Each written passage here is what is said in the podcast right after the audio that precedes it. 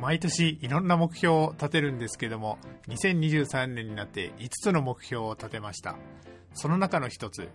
2週間ごとにその目標自体を見直すという目標を作ってみました。というのも1年の計は元旦にありとか言いながら立てた目標が年末になってみるとあらほったらかしだったなーなんてこともよくあったりします。このポッドキャストも先週からちょっと形式を変えたりとかしてみますでこれをまあずっとダラダラ続けるんじゃなくてこんな風に変えたらいいかなとか、時々見直しながら、このポッドキャストもいろいろ変えていけたらな、そしていい放送にしていけたらなと思っております。今週もよろしくお願いいたします。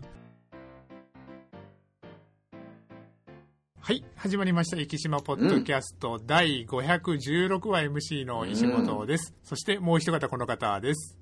竜王戦3番勝負。あーでも面白かったですね。いやいや、よかったですね。今度あの、東京行った時にひよこ買ってきますんで、あーやりましょう。あれ、まあ、今日ちょっとトークテーマ、あの、東京と九州の違いみたいなトークテーマにしてみたんですけども、まあ、うんあのー東京の、えっと、ひよこ、九州のひよことですね、あの、九州というか福岡のひよこ、まあ、花丸さんの、えっと、ソマリンシャッタとってですね、番組の中で、とあの、東京と九州のひよこの違いが分かるかっていうような、うん聞きひよこ大会みたいな感じでやってたんですけど、うんうんうんひよこってあの、お菓子のひよこですね。うん。はい。あれ、僕あの、全く、あの、箱は違いで同じものぐらい思ってたんですけど、やっぱり違うもんなんですね。一緒に思ってました。はい。でもなんか、東京オリンピックの時に、はい。東京でも売るようになったみたいって言ってましたよね。ましたねでそれにびっくりしました。はいって。ことは、え自分が生まれる前からひよこは東京にあったんだと思って。なんか、なんとなくこう、最近、最近っていうかね、ここ何十年で、はい。東京に行って、東京のやつらって、なんかひよこを東京のもんだと思ってるから違うんだな、もともと福岡なんだぜって言い言いたいんだけど、そんなに前からあるんだったら、ほぼほぼ東京のひよこでもいいんじゃねえかってそうなんですよね。話はい。だから、あの、まあ、あの、もう、なんでしょう。東京ひよこ、福岡ひよことかですね。なんか、はいはいはいそういうような、まあ、そうそう、でやってほしいですね。もはい。でも、どっちかがプライド許せないのかもしれないですね。ああ、なるほど。あの、お好み焼き問題みたいな感じでですね。いやいや、あの、ララーメンのスープ利きだけ、スープ大会も結構面白かったですよね。はいはいはいあれは、僕、うまかっちゃレベルだったらわかるかなとですね、思うんあですけど。ーやりますか、今度。やってみましょう。いや、なんかこう、見てて、はいあ、生島も、まあ、まこっちゃんあれだな、YouTube 始めたっていうから、はい今度なん、なんだろう、あの、一流の、あなんだっけ、はいあの、テレビ番組やってますよね。はいあの、二つ比べるやつ。んあの、ほら、はい牛、美味しい、すごい高いワインと。えっと、あのーあれですね、正月にやってる、あのーガクトさんとかが出てるやつですね。あ、そうそうそうそう。はいはいはいではい。あれを、多分、行きバージョンで、はい石牛牛と、はい。あの、オージービーフとか、なるほどなるほど。あの、はいこう、二つ食べさせてみて、はいどっちだって。で、生き焼酎と、あの、まあ、言っちゃうわけ、いいちこさんとか、はいはいはいあその辺を飲み比べてみて、はいわかるのかっていうのをやるっちゅうのはどうかなとこ思ってれですね結構、息の方、うんちく垂れる方多いと思うんですけど、い意外と結構苦戦するのは間違いそう。そうそうそう、なんですよね。よく言う、なはいなんだろう、こう、ワインでよく言うんですけど、はい真っ黒のワイングラスってあるんですよ。はいはい。で、あれで赤ワイン飲ませて、はいあの白ワインとか飲ませて、これ美味しい赤だよって言われると、はい。ほぼほぼの人が信じるって言われるぐらうんい、やっぱこう視覚と嗅覚と味覚、全部こう合わせ持って判断してる。そのうちこの視覚とかがものすごく大きいので、はい。そういうなんか面白いことを息でも、ねうんあの、味吉さんのカツ丼と、はい。なんかこう、なんだろう、某、あの、お弁当屋さんとかのカツ丼をこう、食べさせてみて、はい違いがわかるのかちゃんとってあれもう、いう。深谷先生おっしゃる通り、いや、なんか、わかるだろうとか思うけど、今、あの、うんあの番組もそうですけど、あの、目隠しして、口に入れられるような感じだから、うん。視覚がないっていうのは、やっぱり相当ハンデなんだろ相うな当あれですよと思いますねね。。はいね。だから、ちょっとそういう企画そうですね面白いんじゃないかと。ちょっと一はい回やってみましょうかね。あの、そうですね。まあ、ポッドキャストで何度か、あの、食レポ的なことはですね、ちょっと、はいはいあの、昔した、コロナ前にやったことある気がしますけども。これだけ、まあの、言ってたのにいう。ということで、いつかじゃあ調整をちょっとしてみようかなと思いますけど、昨日、あの、ちょっとですね、とあるところで飲んでたら、あの、千葉出身で沖縄からやってきたっていう方とですね、で、うん。まだ息に来て2日目みたいな方とちょっと話す機会があって、えー移住、移住組ですか？えっ、と、移住を希望してきたっていうような感じで言ってましたね。で、その方と話してたら、あのーそれこそ、あの、千葉の内房の方って言ってたので、なんかあの、はいはい。で、あの、ダダ漏れさんもいたんですけど、あの、東京のか海岸、はい。あの、まあ、それこそソマリンシャッタネでもやってましたけど、東京の砂は黒いとかですね。うんはい。うん。あの、そんな話を、で、福山先生もよくするような、あの、江ノ島の話、湘南の話だったりとかですね、あの、そんなうんうんうん。話もやってましたけども、やっぱり、あの、ダダ漏れさんも言ってましたけど、駅から出て最初に関東の海を見た時の衝撃っていうのはやっぱりすごいなっていうところで、福山先生もよくポッドキャストの中でおっしゃいますけどね。はいはいはい。めちゃめちゃ私はもう最初に、外房だったんですけど、はい最初に夏の合宿で泳ぎに行って、はい。本当にここで泳ぐんですかって言っちゃいましたもんね。はい。いや、だから、あのー僕は、あのーちょっとあまり大きな声では言えないですけど、あの、北九州出身で、あの、紫川というところで川で泳いでたりとかするわけですけども、はいはいはい。当時、あの、結構ヘドロとか、そうね。そう、そんな、ねあの、川だったので、よく考えたら、今、よくそんなところで泳いでたなっていう。まこちゃんが若い頃はまだまだやっぱりこうそれなりに川とかはまあ、そんなにこう汚染されてた時そう代でしょ。ですね。まだあと、あの、まだ体育の時にですね、多少あの、はい高化学スモッグの話だったりとかねさすが北九州、ね。はい。まだちょっとそんな話もあったりとか、はいはい、はい今の若い人は高化学スモッグは教意味わかんないね教科書でしか、はいうん、見たことないぐらいの勢いですもんね。あの、放送が鳴って高化学スモッグ警報が出ていますとか、そんなのが子供の頃まだうっすら記憶がありますもんね。窓閉めろって、ね。そうです、そうです、そうです。ね はい。そんな、そんな北九州市出身なので、あの、まあ、汚れた水はおしゃ お手の物みたいな感じだったんですけど、まあ、あの、そんなこと言ったら北九州、今、今ですね、その紫が名誉のために行ってきますけど、あの、ものすごく綺麗になって、なるほど。はない紫があの水が飲めるようになったっていうようなですね、あーそんなあの風にもなってますので、ぜひあの北九州に遊びに来た時は紫川を見ていただけたらなと。そう。ぜひ泳いでくださいって言うのかと。あの川、いや、あの結構上の方、上流の方に行ったら泳げますので、ぜひよかったらですね。ね。はい、よろしくお願いいたします。と。いうところで、あと、えっ、と、ちょっとこのところのトピックと言いますと、えっ、と、ツイッターがですね、はい。あの僕結構あの SNS の中で一番ツイッターを使うので今はい非常に困ってることがありまして、はいはい。はい、あのスージーさんあたりもすごいあの嘆いてましたけども、はい。まあ、ツイッターが今度有料化ツイッターブルーというですね、しうんうんうんあのねがあって、まあ、そこで広告を出す、あの消したりとかいろんなあのなんか得点がついてくるみたいな感じであるんですけどもともとあのサードパーティーあのツイッター社以外のあの会社が出しているアプリであの、タイムラインとかに広告が入らなかったりとかですね。それで、はいはいはい。あの複数のカラムを並べたりとかですね。そういうのがあのできるアプリがあったんですけども、はいはい。で結構、あのーそれであの iCloud を使ってあのどこまで読んだかっていうののあの動機ができたりとかですね、あうんうんうん。のそんなアプリがあったんですけども。まあ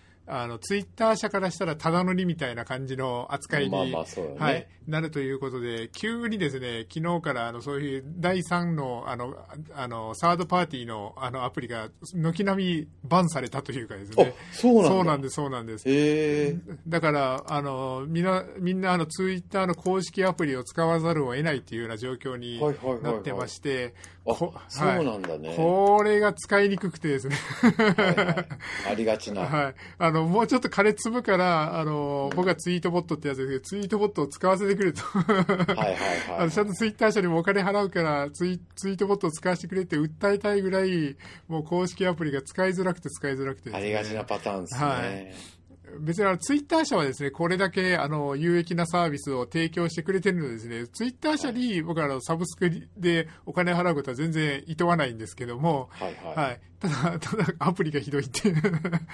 はい。もう一番ダメなパターンじゃないですか。そうなんですよね。ねだから、あの、だから結構、あの、ツイッター界隈、いろいろ、あの、テック界隈では、あの、うん話題になっているというようなですね、そんなうんネタなんですけども、そんなツイッターといえば、最近話題のイーロン・マスクさんなんですけども、はいはい。福山先生、あの、ちょっとですね、2、3ヶ月前に、はいあの、スターリンクっていうサービスを紹介したのを覚えてらっしゃいますかね？はいはいはいはい。あれ、あのあれも CEO がイーロン・マスクさんなんですけども、ね。衛星インターネットというですね、まあ、うんうんあの、イメージしやすく言えば、あのまあ今でもありますけど、BS 放送ですね。衛星アンテナを、パラボラアンテナを屋根の上につけて、それであの BS 放送を受信するっていうのが、あの BS 放送の仕組みで、まあ今ケーブルテレビとかがあるからそれ経由でっていうありますけど、もともとはケーブルテレビ局がそのパラボラアンテナから受信してるっていうような形になるわけですけども、はいこのスターリンクというのは、衛星からインターネット回線を受信して、うん。それで、えっ、と、それをルーターにつないで、あの、うん衛星インターネットができるというですね、そういうようなうんうんうんサービスで、ただこの前話した時は、まだ高いよねと、うんうんはいそうでしたね。そういう話をしてたんですけども、このスターリンクはですね、この1ヶ月で2回も価格変更しました。うん。で、このご時世、円高傾向だしってやっぱり思うから、あのうん価格変更したと言ったら、もっと高くなったのかなと思われると思うんですけども、うん。実はですね、急にイーロン・マスクさんはもう大盤振る舞いなのかですね、うん。月6600円まで値下げをしてくれてですね、はい。当時、この前はい。射程圏内に入ってきた。そうです。この前紹介した時はですね、1万5100円だったんですよ。うん月々ですね。それはさすがに高いなって話だったんですけど、6600円でもうその、な何がこれいいかというと、例えば災害が起きた時とかですね、もう、あの電話回線、インフラがもうボーンって切れた時で、海底ケーブルがボーンってなんかけ切れた時とか、まあ、うん。えっ、と、例えば、えっ、と、フィジーでしたね。あの、この前地震があって、火山があって、なんか切れたところがありましたよね。あの、うんオセアニアのところでですね。うん。そういうことが起こる可能性、まあ、壱岐離島だからそういう可能性もゼロではないわけですよね。うん。そういう災害時とかによく衛星電話を導入するとかですね、自治体とかあったりしますけども、同じような原理で衛星インターネットをこれ、1個パラボラアンテナを用意しておけば、もう非常時どんなことが起こってても、あの、インターネットが使えると。うん。そして結構ですね、回線見てたらですね、185メガとかですね、200メガとかそれぐらいのスピードが結構常時出てるということなので、うん。どっかのインターネットよりはるかに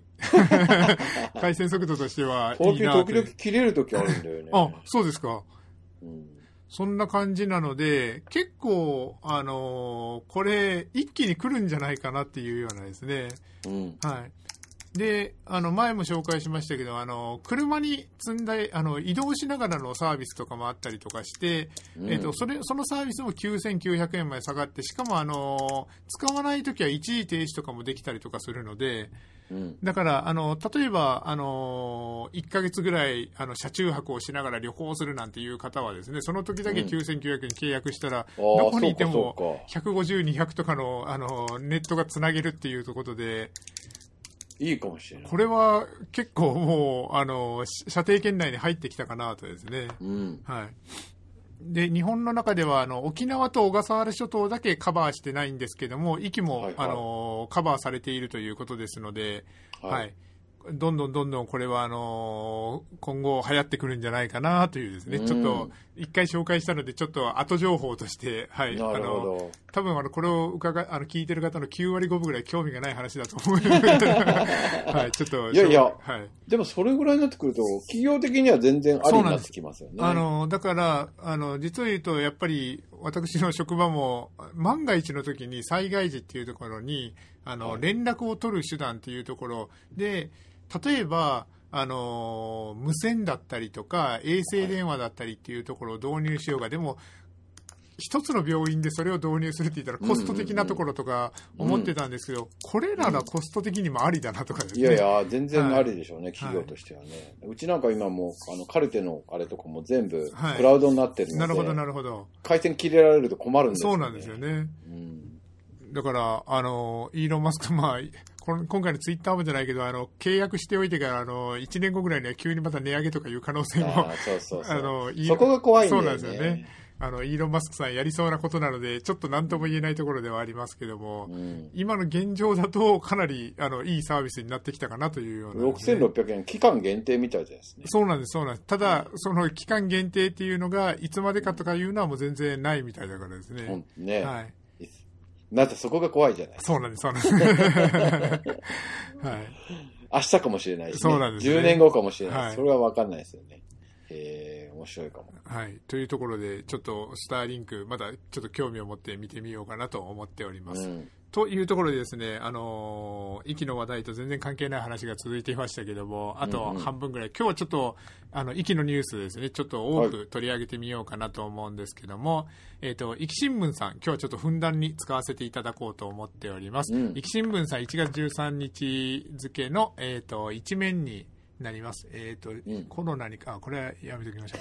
えっと、稜線からくっきり初日の出、博物館屋上に観客、観望客100人と、あの、まあ、これ毎年、あの、恒例の一国博物館の屋上芝生広場で、えっ、と、元旦初日の出を、あのーの、の、初日の出会をやりましたよっていうようなやつなんですけども、結構今回は地元住民や規制局も合わせ100人以上が集まったということで、久しぶりですはいね。。しかも快晴ということで、かなり、あのー素晴らしい初日の出が見れたということなんですけども、なんでこれをちょっと取り上げさせてもらったかというとですね、うん。僕今年初めて、生まれて初めて初日の出を見たんですよね。あの今までへーもう朝、朝苦手だったので、ちょっと起きれなくて、初日の出っていうのをちょっとなかなか見れてなかったんですけども、そうなんですねはい。最近ちょっと年を取ってきたからですね、あの、はい遅くね遅く寝ても5時ぐらいに目が覚めるようになってですね。なるほど、なるほど。で、それで、まあ、福岡にいたもんですから、大堀公園までちょっと走って、うん。で、大堀公園、まあ、高いところではないので、まあ、でも、だだっ広いから、初日の出見れるかな、ぐらいのつもりで行ったら、結構、あの、福岡の人気スポットだったみたいでですねあ、。そうなんですね。あの、というのも、大堀公園、あの、行ったことある方がご存知だと思うんですが、あの、中野橋って言って、あの、真ん中に橋がこう、はいはいはいはい。通ってるんですけども、あそこで、から、あの、で見てたら、初日の出こう見てたら、あの、ひあの、水面にもこう、日日の出が映るような感じですごく綺麗な感じで初日の出が見れるということで、もうものすごく人が多かったですね。ああ、はいそうなんですね。だから、ああんまり、はい。なあそこだったらこうあのた高い建物がこうあれないから、そうなんですよ。あ結構ね、の見やすいんでしょうね、この前の天神ビッグバンの話じゃないですけど、福岡は高,、高層ビルが少ないからですね。だから、うんうん結構、あのー都会の真ん中でも綺麗に初日の出が見れてよかったなっていうようなですね。はいはい、はい福山先生、初日の出とかは、昔よくはい。大学生の頃とこう帰ってきて、はいはい。まあ、あの友達たちとよく見てましたね。そこは、あの、竹の辻とか、そうですね、はい竹の筋行ってはいあの見てましたけど。あの、話題のグミのとかですね。ああ、グミのはね、はいちょうど南側方向そうか、そうか。はい、登ってくる方向に木があって、なかなか見づらいなるほど、なるほど。今度、あの、ダダモリさんとちょっとグミのランをしようという話をちょっと盛り上がってましたね。今度は、あの、一周ね、周り、あのーちょうどいい、うあちの家の周りっていうか2キロぐらいのコースになってるんですよ。なるほど。はい。あ、そ、そこ、ぜひはい。よ、よかったら、あの、Google でプロットをいただああ、了解です。了解しました。よろしくお願いします。あと、今、まあ草、はい今草木ってあるから走りやすいあ、なるほど。じゃあ、ちょっとダダモリさん、じゃあ、今週中にでも行きましょう。う。はい。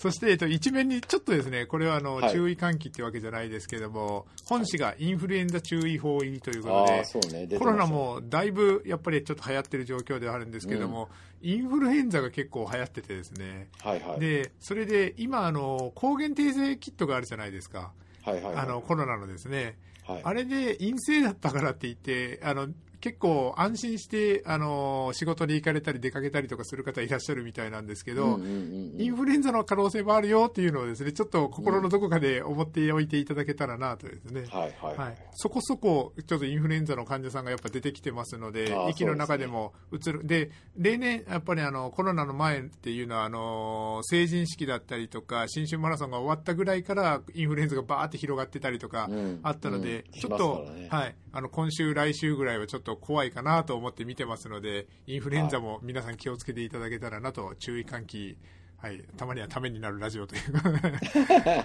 はい。そしてですね、壱岐新聞さんの2面に行こうと思うんですけれども、先週ちょっと、あの話題にも上がってきたんですけども、うん。えっ、と、山梨学院大学が全日本大学準 V ということで、えっ、と、なぜ山梨学院大学かと言いますと、うん。えっ、と、壱岐出身の樫彩香さん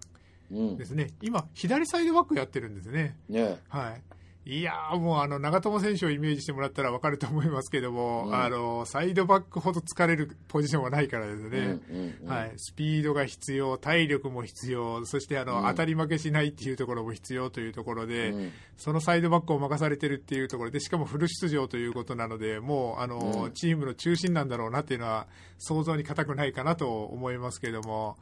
はい、その山梨学院大学、柏さんがいる山梨学院大学、しかも1年生ですもんね、まだですね。そうなんですはい、が、えーと、全日本大学選手権女子の部で、えーと、準優勝を果たしましたと。で素晴らしい、はいでえーと、全日本選手権初戦の2回戦は最終盤の88分に交代したものの準々決勝以降の3試合はすべてフル出場。えーと、で日大の、えーと、準決勝では1対1の前半左サイドから攻撃の起点となりパスの間えーと、パスの間にオーバーラップしドリブルで持ち上がりマイナス方向のセンタリング相手ディフェンダーに当ててゴールラインを割ったもののあなるほど、うん、コーナーキックですね。決勝点のコーナーキックになったそのコーナーキックを獲得したのが梶井さんの活躍だったと。うん、はいいうことで、で、決勝戦でも大活躍したんですけども、あの、決勝戦は残念ながら、えっ、ー、と、東洋大学に0対1で敗れたというような形で、うん。うん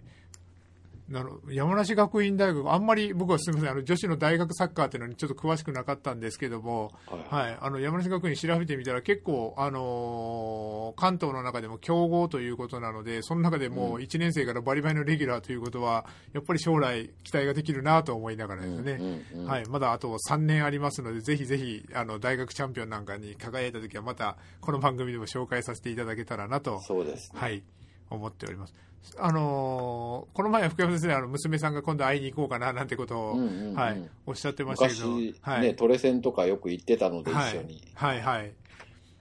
今、あのー、なんでしょう、まあ、今、受験だったから大変だったでしょうけど、例えば、うん、あの、この前もちょっと話したフットサルだったりなんだったりとか、娘さんもちょっと、いや、今のところはね、はい、今日まで、あの、はい、センター試験なので。今日ですよね、そうですね。はい。福山先生、福山先生。センター試験は古いですよ。はい、あ、そうそう。今、共通一時って言おうとしてる。そうなると余計に、はい、えっと、何でしたっけ、結局。大学共通テストでしたかね。あ、共通テストか。はい。ということで、あの、もうセンター試験、僕僕たちの時はあの共通一時とか言ってる人を、やっぱりあの、ちょっと、はい、あ、あの、先輩だなって思ってましたけども、もうセンター試験とか言う言う人もそう見られるようになりますので、これから皆さん気をつけていきましょうと。はい。で、す みません、話をよく聞いて、はいはい、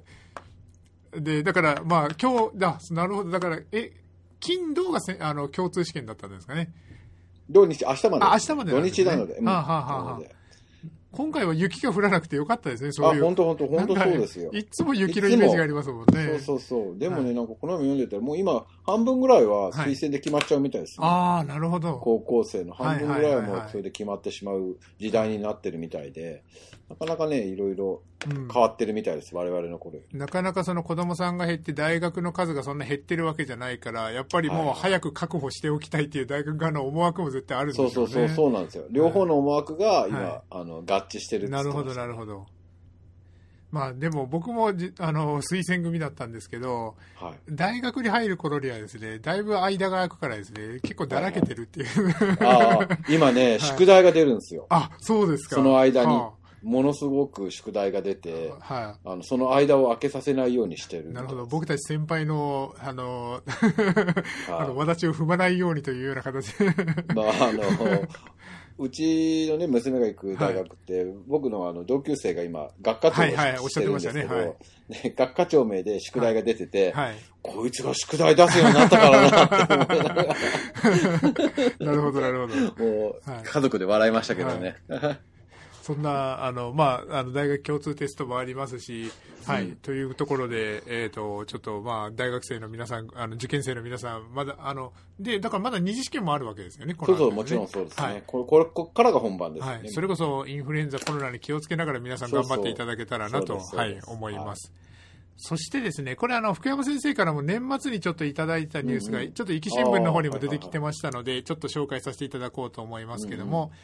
盲導犬を知ってほしい。壱岐初のユーザー、寺田さんというところで、うん、えっ、ー、と、本市初の盲導犬、ラブラドールレトリバーのハリー君えっ、と、うんオス2歳ですね。昨年11月から芦部町の寺田さんと共に生活をしているという、これちょっと僕びっくりしたんですけど、はいはい今までいらっしゃらなかったんです。いなかったんですね、盲導犬っていう木のがですね。はなかったですね。はあ昔ね、聴導犬はいたんですよ。九州初の聴導犬、みかんちゃんっていうのが。はいはいはいはい。まあ、あの、どうしても我々って関わら、関わりを持たされて、持たなきゃいけないので、はい。えっ、と、今もうハリーも、はい。2、3日前かな。はいあのま、毎月ほぼ検診で、あ、しないといけないですよねなるほど、なるほど。はあはあはなので、で、その前のみかんちゃんもずっとこう、検診とかをやってたりとかしてたんですけど、あ。はい。ハリックも来てて、はいえっと元気いっぱいでございます。なるほど、なるほど。まあ、オスの2歳って言ったら、なんかワンちゃんで言ったらもう相当元気な頃かなと思うんですけども。で、結構シャイだけどね。あ、そうなんですね。は いはい。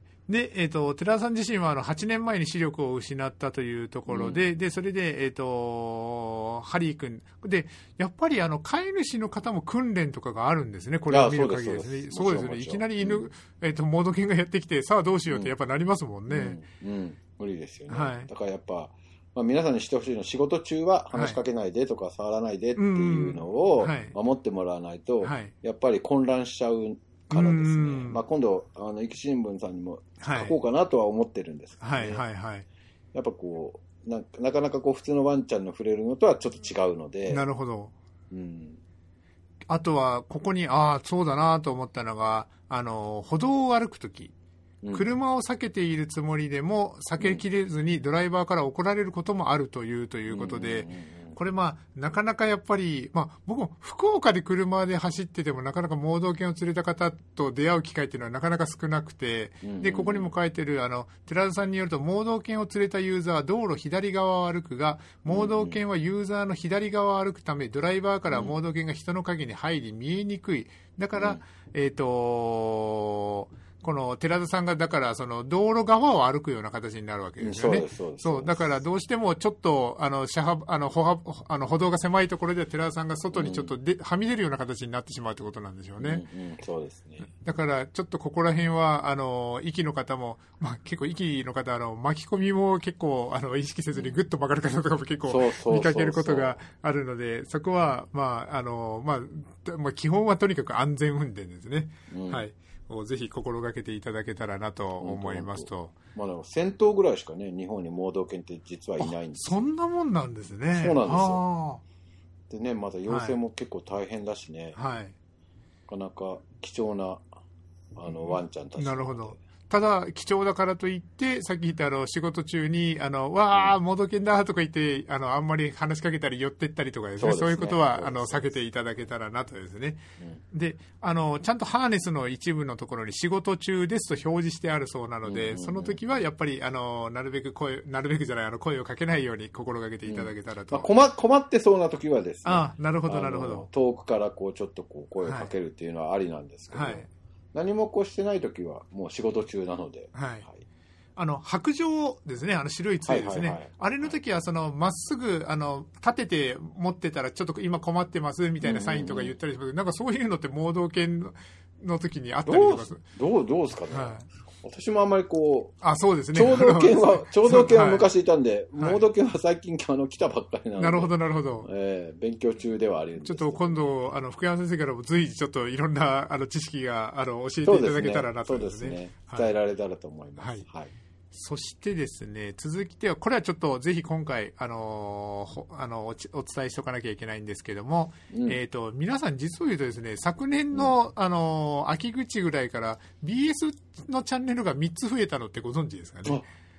あれでしょ、はいえっ、と、吉本さんも増えてますよね。そうなんです。BS 吉本と、えっ、と、あと、なんだったかな？えっ、と、あともう一つが、BS ジャパネックスって言って、あの、ジャパネットさんがもう、あの、番、あのーばチャンネル、放送チャンネルをですね、持つようになったんですけども、まあちょっと余談ですけど、あの、そこの強みを生かして、あの、 V・ファーレンの放送をやったりとかですね、BS 放送でやったりするんですけども、まあさすがジャパネットさん、長崎の、あのー会社ということなので、その BS ジャパネックスの番組、BS 番組、コロッケのよかもん珍道中が、うん。えっと、1月19日なので、えっと、今週の木曜日ですね。